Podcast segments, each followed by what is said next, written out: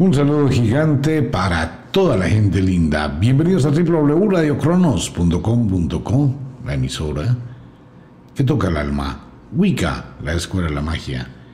Ofiuquestor, todo el universo de la magia atrapado en una gota. Un saludo para todo el mundo, bienvenidos a la tertulia del fin de semana.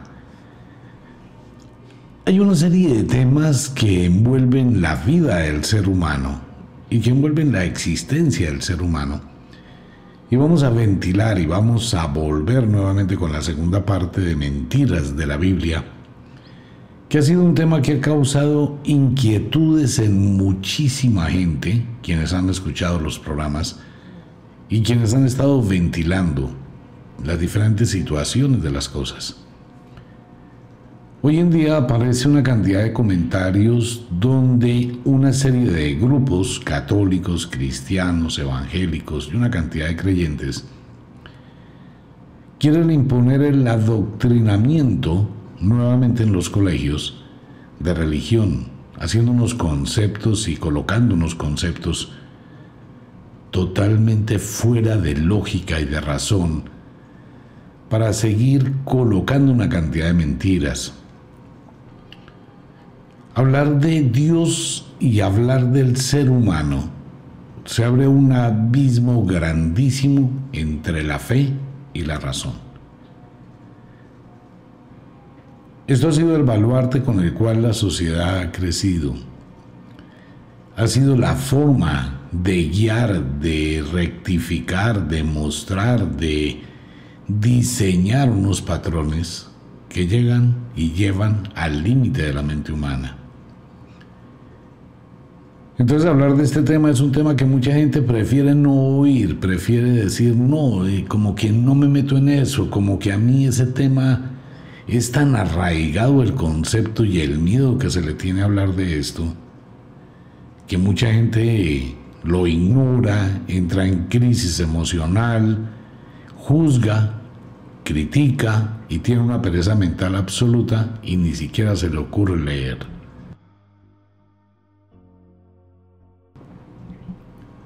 Pero cuando empezamos a darnos cuenta y a profundizar un poquito y analizar las cosas, nos vamos a encontrar con una cantidad de situaciones y una cantidad de inconsistencias que han limitado la vida del ser humano. Vuelvo al tema para la gente que llega recién a la sintonía. Existe millones de religiones en el mundo muchísimas religiones. En la India hay cualquier cantidad, en China, en Rusia, en África, muchísimas religiones. Pero hay una sola religión dividida en dos partes que ha sido impuesta,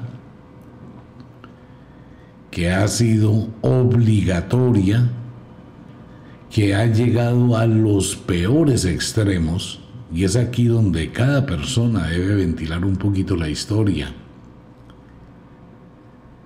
Tanto el Antiguo Testamento de la Biblia como el Nuevo Testamento están enmarcados en la violencia más grande que ha existido en la humanidad. Las cruzadas de la iglesia, que fue algo aberrante, y estas cruzadas lo que hacían era imponer ese credo o esa concepción de Dios que ha venido acompañando a la sociedad desde la época de la conquista, en el caso de Latinoamérica, o bueno, no es una conquista, todavía seguimos nosotros con el concepto de conquista, pero fue una invasión lo que pasó ahí. Y entonces a la gente se le empezó a imponer ese concepto, se le empezó adoctrinar a ese tipo de conocimientos y hoy se quiere volver a lo mismo. Hoy se quiere volver a imponer en los colegios, en los niños, en las niñas, cuando hay una apertura total de la libertad del pensamiento humano. Ya hemos hablado muchas veces del tema que es un tema que empieza a calar en la sociedad. ¿Por qué?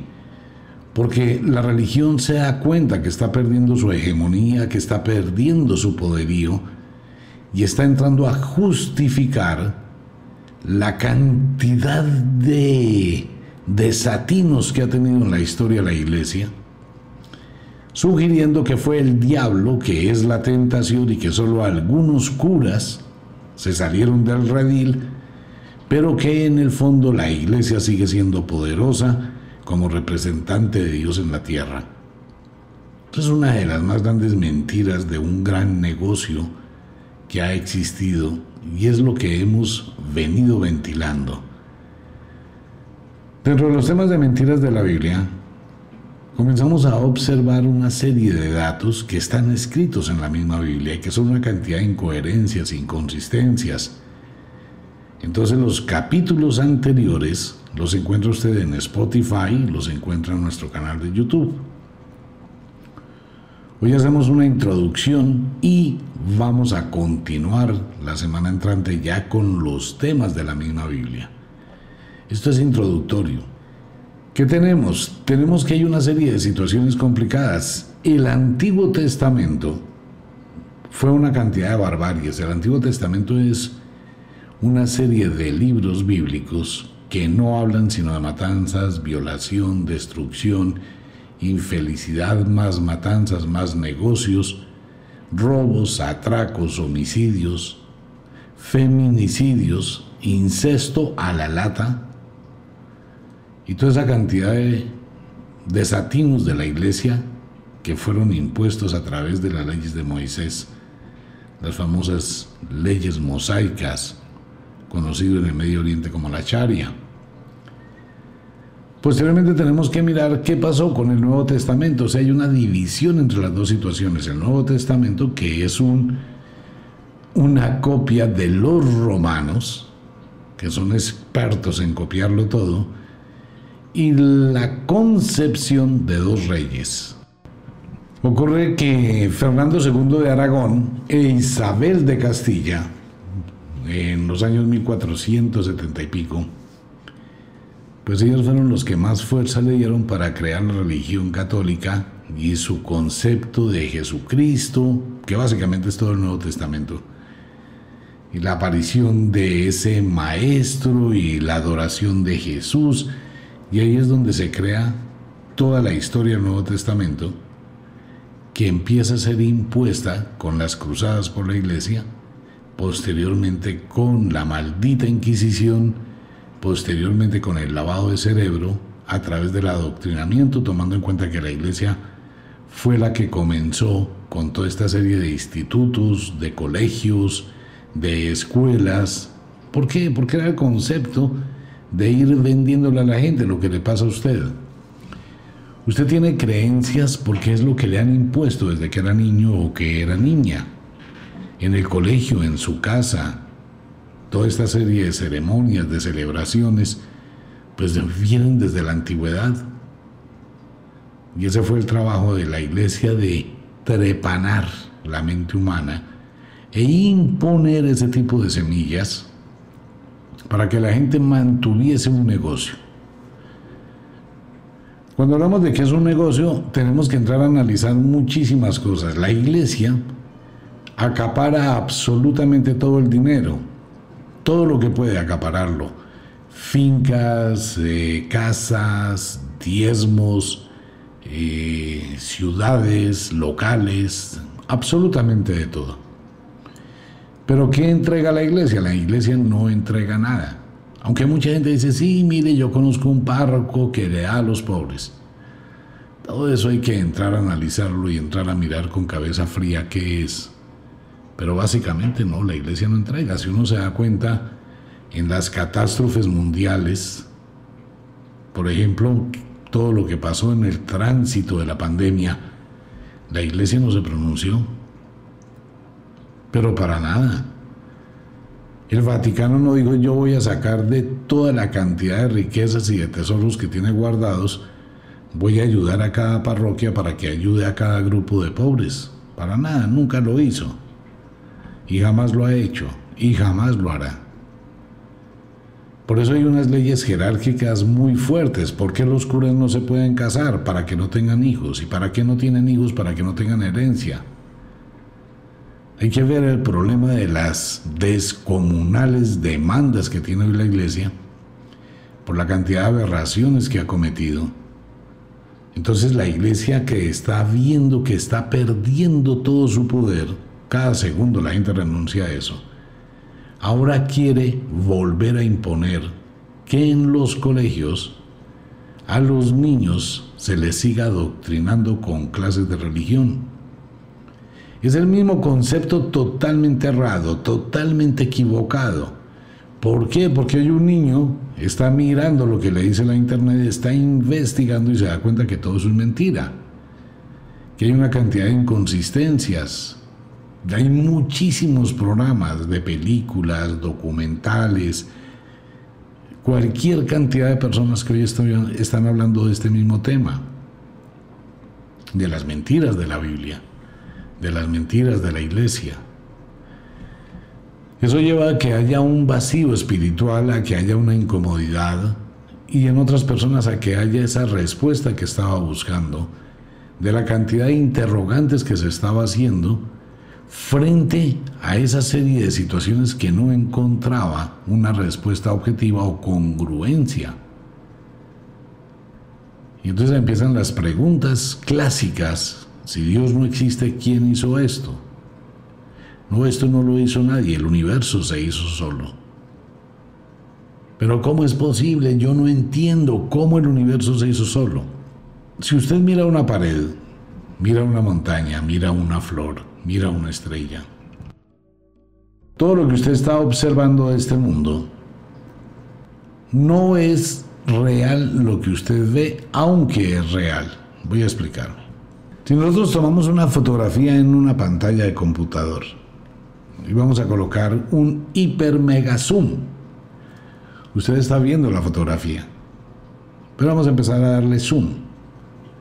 En la medida en que vamos ampliando la fotografía, va distorsionándose la imagen y van apareciendo una cantidad de punticos. En la medida en que ampliamos más esos punticos vamos a ir definiendo píxeles. En la medida en que ampliamos más esos, esos píxeles, vamos a ir mirando una frecuencia o un código. Cuando llegamos a ese código, vamos a encontrar que 001101 da un color verdecito. Y es el color verde de la imagen. Entonces uno dice, ah, entonces ese píxel está basado en el código 001101, un sistema binario. Pero cuando usted ve la fotografía realmente no está viendo el código binario, ve la imagen completa. Cuando usted está mirando el universo, las paredes, las flores, las estrellas, el agua, el paisaje. Está observando la parte externa, no lo interior. Pero si pudiéramos mirar lo interior, nos vamos a dar cuenta que todo está constituido de una especie de píxeles que llamamos átomos. Y los átomos, que son las partículas más pequeñas, conforman la base de la materia y es lo que en su acumulación definimos como materia. Todo, absolutamente todo, el cuerpo humano, los animales, todo.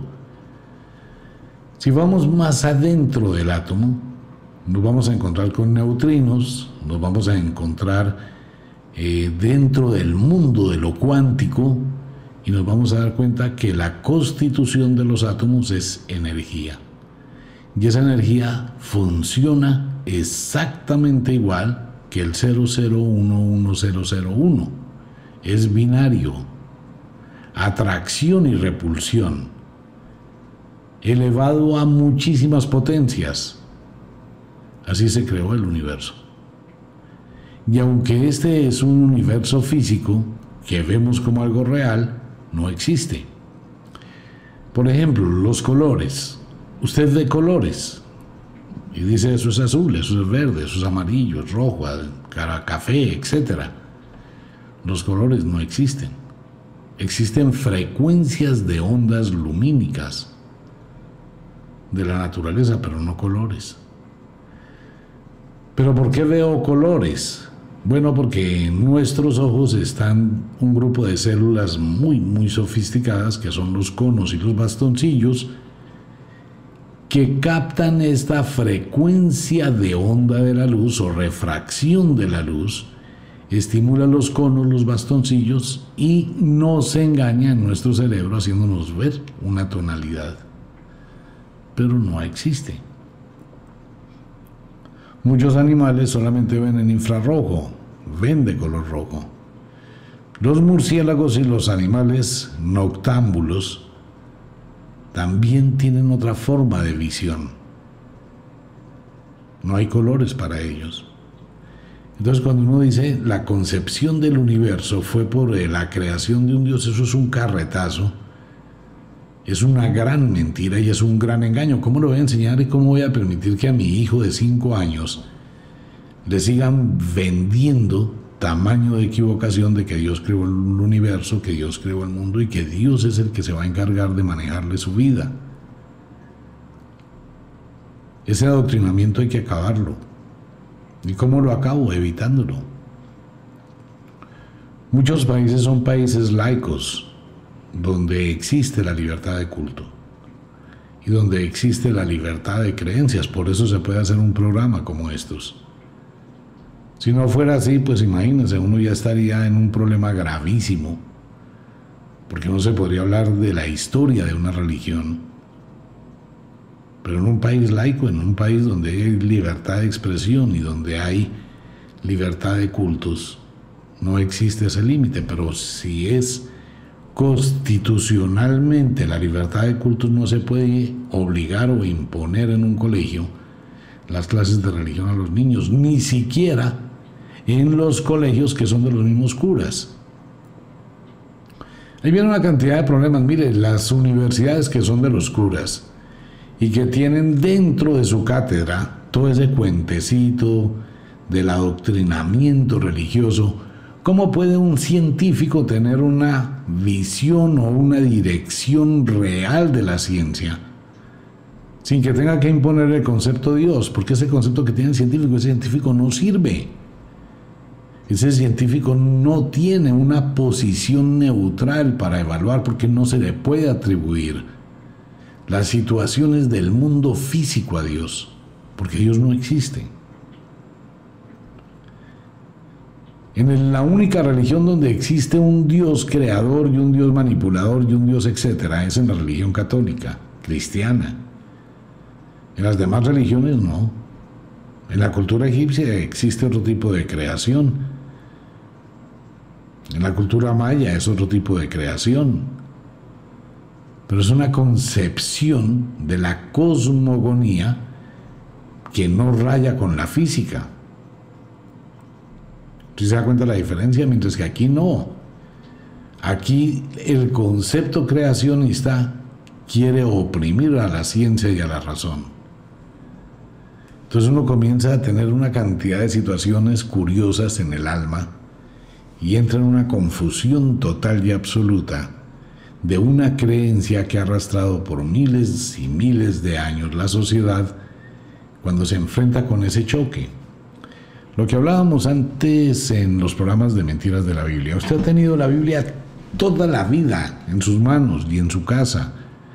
Y si usted llega a un hotel allá encuentra la Biblia. Y si usted llega a cualquier parte encuentra el Nuevo Testamento, el Antiguo Testamento. Se lo regalan, van a su casa a golpearle. Y muy pocas veces la gente se había detenido a leer. Por eso las mentiras de la Biblia para este programa se requiere que obligatoriamente usted tenga la Biblia en las manos, porque la leemos entre los dos. Y ventilamos los tópicos, ¿por qué? ¿De dónde viene todo eso? ¿Cómo pasa con la religión sumeria? Todo lo que fue el principio de la religión sumeria es el Génesis de la Biblia, una copia burda, el nacimiento de Moisés, el pobrecito Moisés dejado en un río. Pues esa es otra copia muy burda del Hijo del Sol, de la princesa Kunti en la cultura hindú, que es más antigua que la Biblia. Entonces la Biblia empezó a coger unos retazos de muchísimas historias y crearon eso en una gran farsa, en una gran mentira, Y hoy se crea esa dualidad. Obvio, la iglesia quiere mantener y quiere seguir imponiendo su creencia para seguir generando los ingresos que le produce. De lo contrario, el negocio se va a quebrar. Y está quebrado.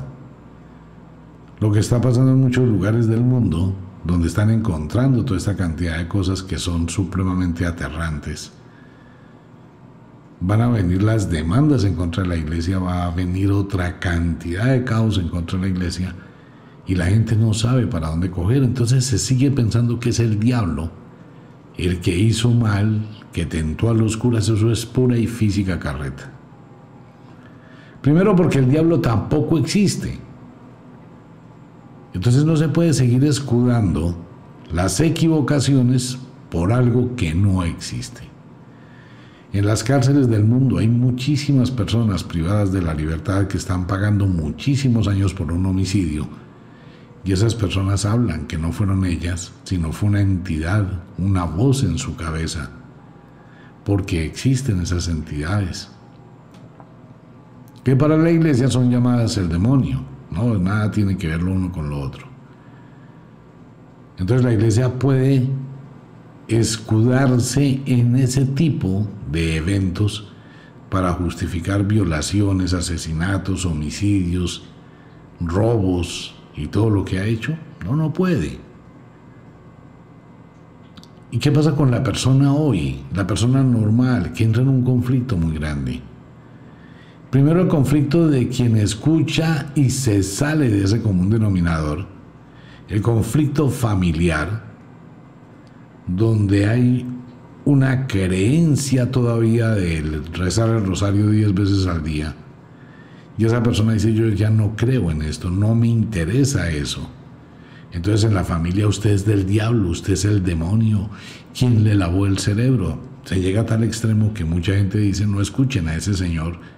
Ese señor es el diablo, ese señor es el anticristo, ese señor tiene pactos con Satanás. Empezando porque piensan que Satanás es un ser, pero Satanás no es un ser. El satanismo es una filosofía de vida. El satanismo es la oposición a la imposición de la religión. Y la gente, hay personas que han tenido que renunciar a escuchar los programas o a leer los libros por el conflicto familiar que tienen. Y entonces se presenta esa coyuntura y esa división que hay hoy en día y la situación se complica y se va a complicar mucho más, porque es la lucha de fuerzas. El despertar de la conciencia humana contra la imposición de una fe jurásica obsoleta que no puede y no resiste la razón que existe hoy. Entonces mucha gente defiende a capa y espada a la iglesia, obviamente, pero nunca han leído la Biblia. Es que ese es otro de los problemas que hay cuando se hace un programa de este tipo. Pues que mucha gente sale a defender muchas cosas sin tener conocimiento, solamente porque le dijeron. Y es lo que hemos hablado cualquier cantidad de veces. Cuando uno le dice a una persona, ¿usted qué opina de este versículo, de esta parte? Uy, no, ¿dónde dice la Biblia eso? ¿Usted leyó la Biblia? No. Léala. Por eso hay que tener la Biblia cuando entremos de lleno al programa. Porque no vamos a hacer nada diferente más que leerla. Leer la Biblia y darnos cuenta del engaño. Despertar una conciencia, cambiar una forma de pensar, transformar un pensamiento no es fácil. Transformar un pensamiento no es fácil. Ver la verdad no es fácil. Y pasa una cosa curiosa cuando usted comprende un versículo y se da cuenta de la mentira, es como si se quitara una venda de los ojos. Se produce un cambio interior. Y ese es un cambio donde usted empieza ya a ver la verdad, porque se quita ese freno psíquico y mental que le han impuesto del castigo divino por interpretar la Biblia, del castigo divino por dudar de la Biblia, del castigo divino por enfrentar a Dios. Es que estamos hablando de, wow, Dios, el creador, el dueño del letrero. Pero cuando miramos las cosas nos damos cuenta que no hay tal. Entonces, ¿qué pasa? Que usted permitía que su vida, su existencia, estuviese gobernada por ese tipo de información y de conocimiento. Entonces usted no va a hacer absolutamente nada por miedo a que lo castiguen, por miedo a ser juzgado, por miedo a ser enjuiciado, condenado y por irse al infierno. Pues es básicamente la idea que le vendieron a todo el mundo, ¿no? Las pobres mujeres, porque la Biblia es un libro, el peor libro machista que hay en el mundo, que se haya escrito en la historia de la humanidad, del sometimiento a las mujeres de la forma más descarada, déspota posible, es la Biblia. La Biblia destruye a las mujeres. Dios odia a las mujeres. Dios desprecia a las mujeres. Y por ende de ahí para abajo todo el mundo desprecia a las mujeres. Por eso las mujeres las colocaron en una posición tan supremamente difícil. Si una mujer tenía relaciones sexuales, que es una situación fisiológica normal, es que la Biblia se metió hasta en la cama, hasta en los genitales se metió la Biblia. Entonces una mujer no podía sentir, una, podía, una mujer no se podría excitar, una mujer no tiene derecho a sentir como mujer. Y en la época antigua las mujeres que llegaban a tener algún tipo de sensaciones, durante muchísimos años las mutilaban, como pasa en algunas tribus indígenas en África. La iglesia hizo lo mismo descogían el clítoris y se lo quitaban. Y después la iglesia se inventó una chambonada que hoy por hoy muchos médicos, sin entrar a polemizar con el grupo de los médicos amigos míos a quienes estimo, pero ¿a quién, ¿a quién le cabe en la cabeza, de verdad, a quién le cabe en la cabeza con un poquito de lógica? La naturaleza no hace las cosas por capricho ni las hace mal. Pero ocurre que por creencias de la iglesia, creencias absurdas y supremamente salidas de contexto, en la antigüedad se empezó a practicar la circuncisión. En el Antiguo Testamento. Y era una forma de tener cierto sometimiento de los hombres a Dios. El que estaba circunciso aceptaba ser sacerdote de Dios el que no estaba circunciso, pues no podía entrar a la congregación de Dios. Entonces a todo el mundo había que cogerlo, estirarle el prepucio, coger un cuchillo, porque eso no era higiénico ni nada, de una cuchillada, mutilarlo. Todos los que estudiaron con la iglesia y estudiaron en colegios, universidades de la iglesia, se quedaron con ese tonto concepto en la cabeza a pesar de que sean médicos y a pesar de que conozcan de fisiología, se quedaron con el concepto de la circuncisión. Entonces hay que mutilar al hombre. No, es que eso es para tener limpio, claro, porque es que en la antigüedad y en esa época, como pasaba con Jonathan y el rey David, pues eh, allá tenían los hombres una cantidad de sexo entre ellos, pero una cantidad de sexo altísima. De hecho, Jehová en la Biblia no le gustaban las mujeres, le gustaban los hombres.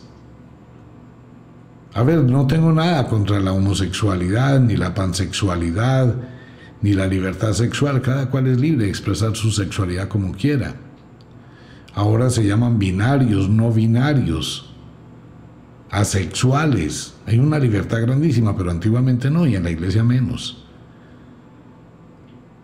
Entonces un día Jehová va y le dice a Moisés, Moisés, dile a tu hermano Araón que ninguno de tu prosapia que tenga nube en el ojo, que esté encorvado, que tenga pie doblado, o que tenga testículo magullado o miembro amputado, escuche bien, testículo magullado o miembro amputado, no se acercará al templo a servirle panes a Dios.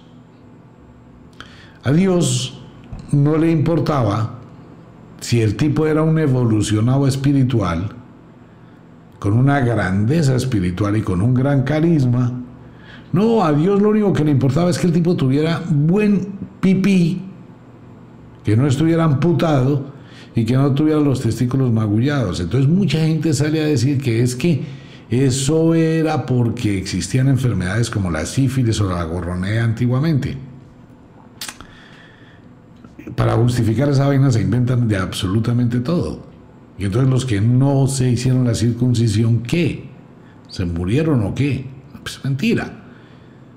Y más adelante, en el caso de David, cuando los cuando le roban el arca a Dios los filisteos, y David quería casarse con la cuñada, pero no por estar con la cuñada, con Mical, sino David se casa con Mical por estar con Jonathan. Y David se lo dice a Jonathan en una carta, oh mi querido Jonathan, porque tu amor me ha sido más dulce que el amor de las mujeres. Y el alma de Jonathan se fundió esa noche con el alma de David. Diplomáticamente, pues sí, se acostaron, punto.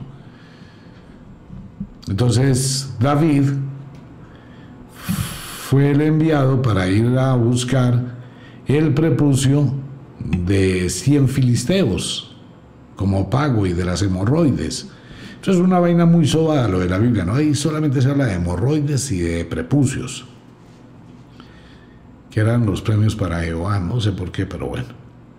Entonces David, pues con el premio doble, se fue consiguió 200 prepucios. Me imagino a David feliz, cogiendo penes y cortándole los prepucios. Eso empezó a aplicarse a través de las generaciones. Lo que pasa es que la gente no sabe que quitarse el prepucio es tener un problema. El prepucio es junto con el pene el prepucio es el recubrimiento que protege el glande, precisamente de infecciones. Mucha gente dice, no, al contrario, es que ahí se quedan las infecciones. No, porque para eso es el aseo. Y las abuelas en la antigüedad y mucha gente que no le comía carreta su famosa circuncisión, cuando el niño tenía un mesecito, dos meses de nacido, con un poquito de aceite se le corría el prepucio, ya, arreglado el problema. Pero los hombres que se hacen la circuncisión de ahí para adelante empiezan a tener una cantidad de problemas, pérdida la sensibilidad. En la cabeza del glande hay unas, una especie de válvulas que son lubricantes. Pero para que eso se lubrique el pene o el glande debe estar cubierto. Cuando no está cubierto produce resequedad y empieza a evitar o a inhibir la producción de una especie de cera que ayuda a lubricar. Y muchos hombres tienen problemas por la circuncisión. La naturaleza es muy sabia, eso protege el pene y protege los testículos de la temperatura. Cuando la gente no sabe, pues simplemente hace cosas que no sabe. Nuestros testículos actúan de acuerdo con la temperatura. Si está muy frío, se recogen, si está muy cálido, se liberan. Muchas veces los hombres se levantan y se dan cuenta que tienen los testículos colgando y otras veces se dan cuenta que los testículos están hacia adentro. No le paran muchas bolas, pero eso depende de la temperatura y el glande y el prepucio hacen que todo el sistema urogenital actúe de acuerdo con la temperatura. Fuera de que protege al pene de infecciones y protege al pene, porque estas válvulas, esta especie de cera que se libera, ayuda a mantener el pene limpio. Una persona que se va a infectar o se va a contagiar de una enfermedad de transmisión sexual, tenga circuncisión o no la tenga, igual se va a contagiar. Entonces, ¿para qué la circuncisión? Es una mutilación. ¿Por qué hay que mutilar a la gente? Igual que a las niñas que se les quita el clítoris porque el clítoris es un pene atrofiado, hay que quitárselo. ¿Para que no sientan? Porque eso dice Dios, eso dice la iglesia. Entonces todo ese tipo de conceptos que hoy por hoy entran en un conflicto social, moral, empiezan a generar esa incomodidad frente a lo impuesto. Mentiras de la Biblia es liberar el alma. de todo eso. Pero para ello hay que leer y para eso vamos a utilizar la Biblia. Dios no existe, existe el concepto de Dios y es un concepto individual. Puedo creer en Dios, claro, y puedo creer en el Dios que a mí se me dé la gana, pero no puedo imponer esa creencia sobre la suya, porque en el Dios que usted crea es su Dios personal, y usted no puede imponerme tampoco su Dios personal a mí. Y si yo voy y saco una lanza y le digo, usted cree en el Dios que yo le digo o mato a su hija, ¿usted qué hace? Usted dice, pues de malas, no voy a creer en su Dios, entonces cogí la lanza maté a su hija. Y entonces voy y cojo a su esposa y a sus otros dos hijos y le digo exactamente lo mismo, se convierte a mi Dios o los mato. Ya perdí una hija. Entonces usted dice, no, no me voy a convertir a su Dios. Ah, ok, pum, le mataron la esposa y le mataron los dos otros dos hijos. Y luego le vuelven a preguntar, ¿se va a convertir o no? Pues sí, yo me convierto a Dios. Sí, pero por haberse negado también se muere.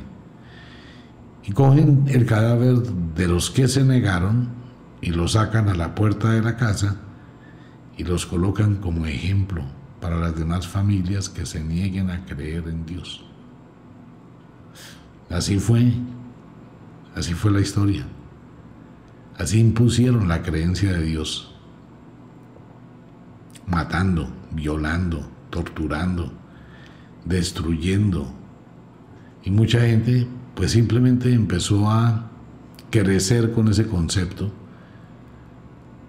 Desde el colegio, los abuelos, las abuelas, diciembre nace el niño Dios, cada ocho días a misa o todos los días a misa, eh, de rodillas, sometidos, vulnerados, y paguen diezmos y lleven plata y dejen de vivir, y si la pobre mujer tuvo un hijo antes de casarse, no puede entrar a la congregación de Dios, porque es corrupta, sucia, cochina, miserable, y es un mal ejemplo para la sociedad y para Dios. O sea, la mujer no tiene derecho de sentir. Y el hombre, sí, el hombre, claro, el hombre desde que tiene 14 años ya es hora de que empiece a tener experiencias sexuales y empiece a tener otro tipo de cosas. Ajá, ¿y con quién? Si todo era condenado, ¿no? Entonces todo eso la gente no se dio cuenta porque lo mantenían lavando el cerebro. Y ese lavado cerebral se amplificaba donde usted le vendía la idea después de que tenía seis años, siete años, con su famoso cuentecito de la comunión, los que hayan leído la Biblia se van a dar cuenta que la comunión no existe en el Antiguo Testamento, fue inventada posteriormente para crear manipulación. ¿Por qué? Porque la iglesia en los pueblos pequeños, en las veredas pequeñas donde nace y en los sitios pequeños, se inventó la confesión con la primera comunión y la confirmación. ¿Y qué pasó? Pues que la gente tenía que ir cada ocho días y decirle al cura, es que esta semana me acosté con la vecina que está buena y no sé qué, y he tenido cosas y he hecho no sé qué. Entonces el cura tenía información de todo lo que pasaba en el pueblo y sabía manipularlos, porque conocimiento da poder. Por eso decían que pueblo pequeño, infierno grande. ¿Usted se imagina todo lo que un cura escuchaba en un pueblo o escucha en un barrio? Fulanita es la moza de fulanito, fulanito es el mozo de fulanita, fulanito le debe plata tal, fulanita le compró el carro, fulanita está embarazada, fulanito no sé qué. Claro, porque toda la gente es bien, pero bien, pero bien requete tonta se van a confesar y a contarle a un tipo que vaya a ver cómo es la vida de ese señor, cómo está su corazón y qué hace detrás de la puerta cuando se acaba o cuando se encierra solo o vaya a saber con quién se encierra. Pues con todo lo que está pasando en el mundo y todo lo que está saliendo a la luz pública, se queda uno pensando muy seriamente qué pasa detrás de las puertas de la sacristía y qué pasa detrás de las puertas de la iglesia y en los conventos, ¿no? Porque es que las mujeres no se quedan por fuera del tema. Todo eso tiene mucho que ver. Entonces, ¿qué hace usted contándole todas sus cosas a un tipo que se va a aprovechar de ese conocimiento? Claro, porque es que cuando yo sé cosas, voy a utilizar la parábola de Dios el domingo en la iglesia, palabra de Dios. Y entonces voy a buscar cualquiera de esas babosadas para insinuar indirectamente que el engaño, que la traición, entonces la persona que se confesó y dijo, no, es que a mí me pasó esto y hice esto, se siente aludida, se siente tocada y el cura apenas pasa los ojos por encima como diciéndole, tiene que ponerse en paz, de paz con Dios. Y cuando pasa el monaguillo con la canasta, entonces el cura está ya abriendo los ojos a ver cuánto es que va a depositar. Y si es una moneda, como que mira y le dice, usted llega a dar eso y yo como que hablo. Entonces la persona, no, aquí están mis ahorritos. Ah, bueno, así sí. Y todas las semanas la misma babosada, piénselo por un momento. Por eso hay que cambiar, por eso hay que despertar, por eso hay que entender, por eso hay que abrir la mente. Si bien este programa eh, lo escuchan muy poquitas personas por ese miedo a soltarse, a darse cuenta que han sido engañados de la peor manera, a darse cuenta de que Dios no existe y el que hace su vida es usted solito y usted solita, y acabar con esa manipulación mental y ese adoctrinamiento tan supremamente equivocado, porque en absolutamente toda su vida se metió la iglesia. La iglesia le controla a usted hasta la diarrea todo. Y bajo ese orden de ideas el ser humano se volvió un ser vil de la iglesia y dejó de vivir. Pues le colocaron limitaciones a todo, ¿no? Usted si trabaja mucho no puede ser rico, porque si usted llega a tener plata, se va para el infierno. El rico de Pulón y el pobre Lázaro. Entonces el pobre Pulón se muere, ah, pobrecito, y está en el infierno quemándose porque era rico. Y no le quiso dar ni siquiera un pedacito de comida al pobre Lázaro, al leproso de Lázaro, al mendigo de Lázaro. Entonces Epulón está en el infierno quemándose en las llamas del Averno, sintiendo que su carne se le desprende una y otra vez, pobre Epulón y Epulón le dice, Señor, déjame ir a decirle a mis hermanos que no acumulen riquezas para que no vengan a este lugar de tormento. Y Dios le dice, no, porque así fueras tú donde tus hermanos ellos no lo aceptarían. Solamente los ricos morirán en los infiernos. Y los pobres como Lázaro, que no hicieron ni cuacuac en toda la vida, si no fueron mantenidos, los famosos justos disfrutarán de las mieses en el cielo. Y la gente es tan tonta que se pone a imaginar que uno va en carne, ¿no? En carne, al infierno, a sufrir de sed como usted la sufre cuando hay un día caluroso, a sentir deseos de ir al baño y no hay baño, y a sentir hambre. La gente es bien boba o va a ir al cielo y le van a colocar allá las once mil vírgenes, patas arriba, patas abajo, haciendo las 85 posiciones del Kama Sutra para que usted tenga el sexo del mundo. Los hombres, las mujeres tienen que mirar y mirar porque no pueden sentir nada. O se va a ir para el infierno o se va para el cielo. Qué bobada, pero es que usted cuando se muera, su espíritu abandona su cuerpo y su espíritu no le va a dar sed, ni le va a dar hambre, ni se va a quemar, ni le va a pasar absolutamente nada, porque es un espíritu. Y su cuerpo, bueno, si lo entierran se lo comen los gusanos. Si lo creman se lo come el fuego. Punto, se acabó su historia. Pero la gente que es muy tontica, pero demasiado retonta, aceptó suponer que es que se iba para el infierno en cuerpo entero y que allá le iba a doler. Entonces el miedo al dolor, pues hacía que no hiciera nada. Entonces yo me quedo esperando porque un cura me dijo que si me muero me voy para el cielo donde me van a dar las ofrendas más ricas, las mejores viandas, la mejor comida. Sí, allá no hay trago, allá no hay vicios, allá no hay nada en el cielo. Y en el infierno tampoco porque no existe. Ah, ¿qué pasa cuando uno se muere? Bueno, eso es otro tema del que después hablamos en otros programas del radio. Pero hay que despertar de semejante sometimiento. Hay que liberarse. Hay que buscar construir una propia vida lejos de eso. Cada vez que se vaya a confesar, piense que quien está escuchando su confesión tiene una vida podrida por dentro y que ha cometido más actos violentos que lo que usted está confesando.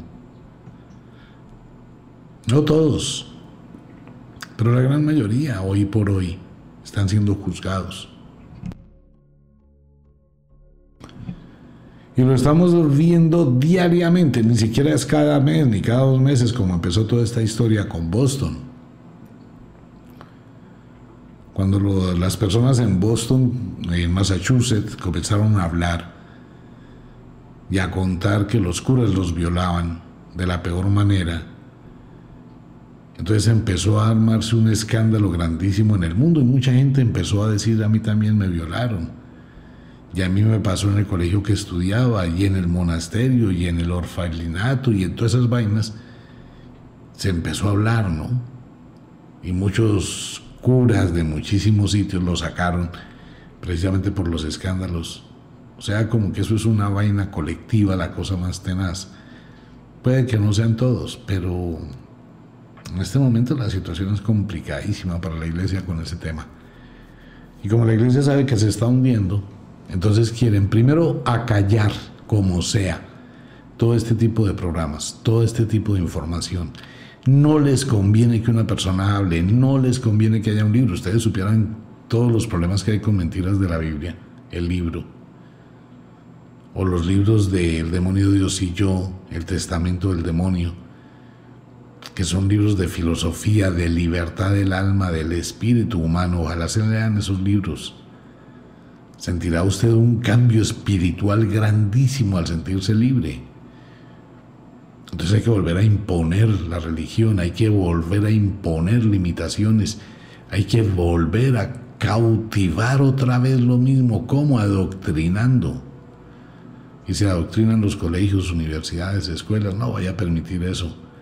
Que si su hijo crece y él tiene libremente el deseo de considerar ese Dios, pues que lo haga pero que tenga conciencia, un niño no. Un niño no se le puede imponer nada, hay que dejarlo que lo descubra. De lo contrario, Dios nunca ayudó a nadie, absolutamente nada. Si Dios existiera, ¿por qué hay pobres? ¿Por qué hay gente mendigando? ¿Por qué hay infelices? ¿Por qué hay tanta tragedia? ¿Por qué hay tanto abandono si Dios existiera? Y porque hay gente que le va muy bien y triunfa. Y extraordinariamente la gente que le va muy bien y triunfa es la gente que no cree en Dios. Los países, las naciones más creyentes del planeta Tierra son las naciones más miserables, donde el progreso no llega, donde el avance no existe donde hay una gran división en la sociedad, donde no hay inversión social, en los países más creyentes. Haga un análisis, póngase en la tarea de mirar cuáles son los países más creyentes y se va cuenta que viven en una miseria y en una infelicidad absoluta. Mientras que los países que no tienen creencias y no imponen Dios y no hay ni siquiera iglesias y no le permitieron que llegara, como China, son países que progresan y es gente que logra éxito y que tiene una vida totalmente distinta. Pues bien, ese era el tema de la tertulia de esta noche y empezamos nuevamente con temas así. Por ahora, el inexorable reloj del tiempo que siempre marcha hacia atrás nos dice que nos vamos. No sin antes decirle que de verdad los queremos cantidades alarmantes, los amamos muchísimo, de verdad que sí. Les enviamos un abrazo francés, un beso azul a dormir, a descansar. Si es de noche, deje la ropita lista para mañana. Si es de día, gócese la vida. Un abrazo para todo el mundo. Nos vemos. Chao.